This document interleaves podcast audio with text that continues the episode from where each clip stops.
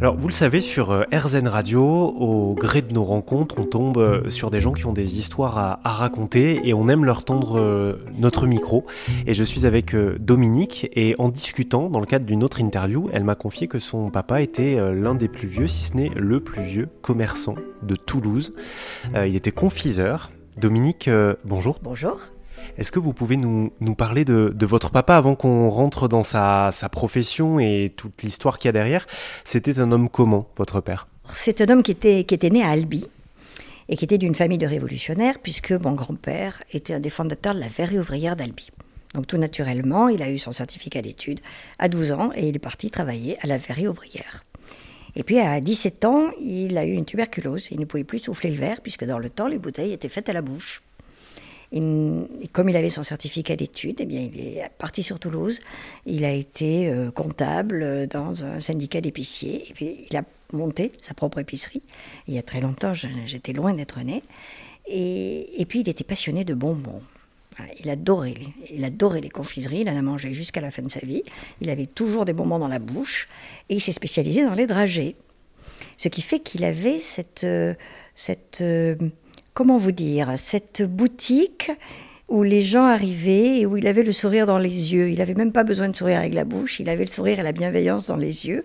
Et les gens venaient pour des événements euh, heureux, des événements gais, euh, les baptêmes, les communions, les mariages. Et papa leur apprenait à faire leur boîte de dragées, à faire les nœuds, à, présenter leurs dragées.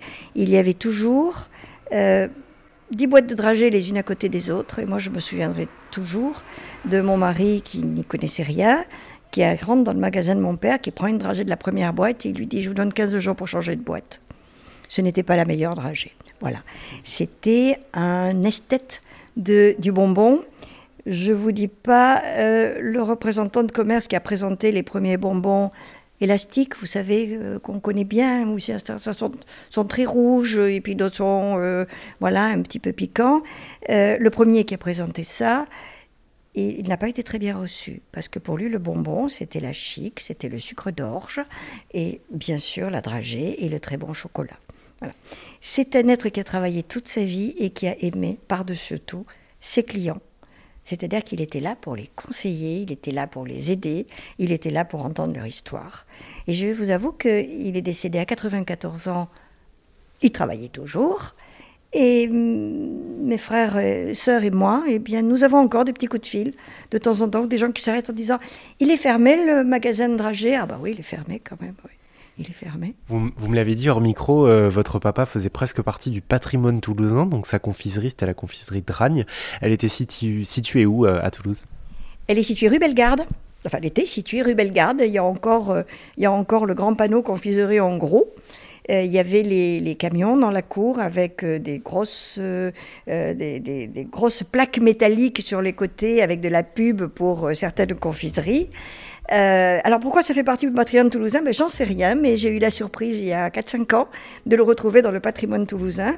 Et il y a même, euh, il y a même des, des rallyes qui se font, et on a des gens qui viennent prendre des photos, qui viennent poser des questions, qui viennent nous faire répondre à des questions, euh, parce, que, parce que ça fait partie d'un jeu de piste.